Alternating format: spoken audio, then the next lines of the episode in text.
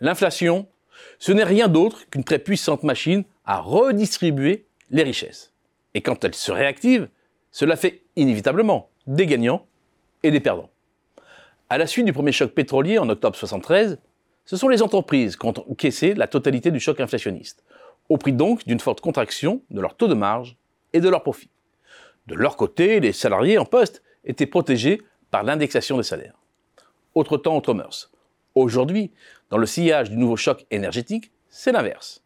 Les rémunérations courent après la hausse des prix sans jamais la rattraper. Et nombre d'entreprises ne se contentent pas de préserver leurs marges, mais les augmentent. Entre les débuts et la fin 2022, le taux de marge a gagné 0,7 points alors que l'inflation passait sur la même période de 3,7 à 6,1%. Bref, les entreprises ont réussi, cette fois, à repasser aux consommateurs la flambée de leurs coûts d'approvisionnement et même à aller au-delà, entretenant ainsi ce qu'il faut appeler une boucle prix-profit. Tout ça ne doit pas voiler le fait que toutes ne sont pas logées à la même enseigne. Cela dépend de deux principaux critères. Un, de leur pouvoir de négociation vis-à-vis de leurs salariés dont résulte le degré d'indexation de leur salaire au prix. Et deux, de leur pouvoir de marché, c'est-à-dire de leur plus ou moins grande capacité à faire passer des hausses de prix à leurs clients. Ce dernier point est fondamental et explique pourquoi la redistribution de richesses ne se limite pas simplement au jeu du mistigris entre ménages et entreprises, mais tout temps entre secteurs d'activité, entre entreprises. Parmi les grands gagnants, les sociétés à l'épicentre du foyer inflationniste, qui opèrent dans les secteurs en pénurie et qui peuvent donc facilement imposer leurs prix, autrement dit, les énergéticiens. Par leur hausse tarifaire, ils opèrent une ponction sur tous les secteurs utilisateurs et les ménages, source de leur super profit, comme en témoignent la valorisation et les bénéfices historiquement élevés de Total Energy. C'est aussi le cas d'Engie qui a vu ses résultats rebondir l'année dernière. Au-delà de ces exemples, l'ensemble de la branche énergie eau déchets est l'une de celles qui profitent le plus de la situation actuelle, avec un taux de marge exceptionnellement élevé. Tout comme les services de transport où il atteint un sommet propulsé notamment par les résultats détonnants du fret maritime.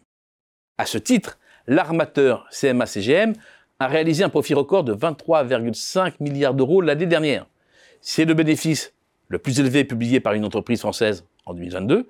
C'est aussi le plus important jamais enregistré dans l'histoire de l'économie française. Très forte progression des tarifs du fret maritime à la suite de la crise sanitaire ou progression des prix de vente de l'électricité bien au-delà du renchérissement des coûts moyens de production des énergéticiens sont au cœur de ces performances. Mais c'est aussi l'agroalimentaire, dont le taux de marge a retrouvé son plus haut niveau depuis près de 20 ans. Nestlé, Coca-Cola, Danone, Pernod Ricard ou Mondelez, avec des marques comme Belin, Lu, Milka ou Suchard, ont connu une année faste, auquel il conviendrait d'ajouter les producteurs de produits de grande consommation comme Procter Gamble ou Il y a peut-être du rattrapage dans cette hausse, mais les choses soient claires. Ce n'est pas l'augmentation des volumes, mais bien celle des prix qui explique leurs bons résultats et qui alimente en partie aujourd'hui l'inflation générale. Il faut aussi y ajouter les entreprises qui ont un positionnement haut de gamme ou technologique et s'adressent à un segment de clientèle peu impacté par la crise. Les profits records, mais plus encore leurs envolées, pour Hermès, L'Oréal, LVMH ou Kering en sont l'illustration. Mais à trop se focaliser sur les super profits des uns, on oublierait presque que pour d'autres, la situation s'est tendue. C'est le cas notamment des services au ménage, mais aussi de la branche hébergement-restauration, où, à rebours de la tendance moyenne, les taux des marges ont été en repli tout au long de 2022. La pression est mise également sur le commerce, qu'il soit généraliste ou spécialisé, et même la grande distribution n'en sort pas totalement indemne. Car si Carrefour a vu ses bénéfices augmenter, Casino, Auchan ont de leur côté publié des comptes dégradés. Les services aux entreprises n'échappent pas non plus à ce mouvement. Professions souvent atomisées, disposant d'un faible pouvoir de marché, elles entrent dans la chaîne de coûts de production des fabricants, des distributeurs ou des prestataires de services B2C leurs tarifs subissent de fortes pressions et ne suivent pas l'évolution de leurs coûts, notamment salariaux.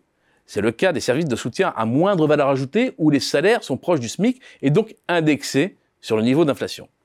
Le violent décrochage de leur taux de marge montre bien qu'ils n'alimentent pas ou très faiblement la hausse des prix de leurs clients. Les profits des entreprises gonflent l'inflation. La sentence est trop réductrice. Ce sont les super profits très concentrée dans certaines branches d'activité, la reconstitution parfois spectaculaire des marges dans d'autres qui sont à l'origine, alors que de nombreuses entreprises, comme les ménages, sont sous pression.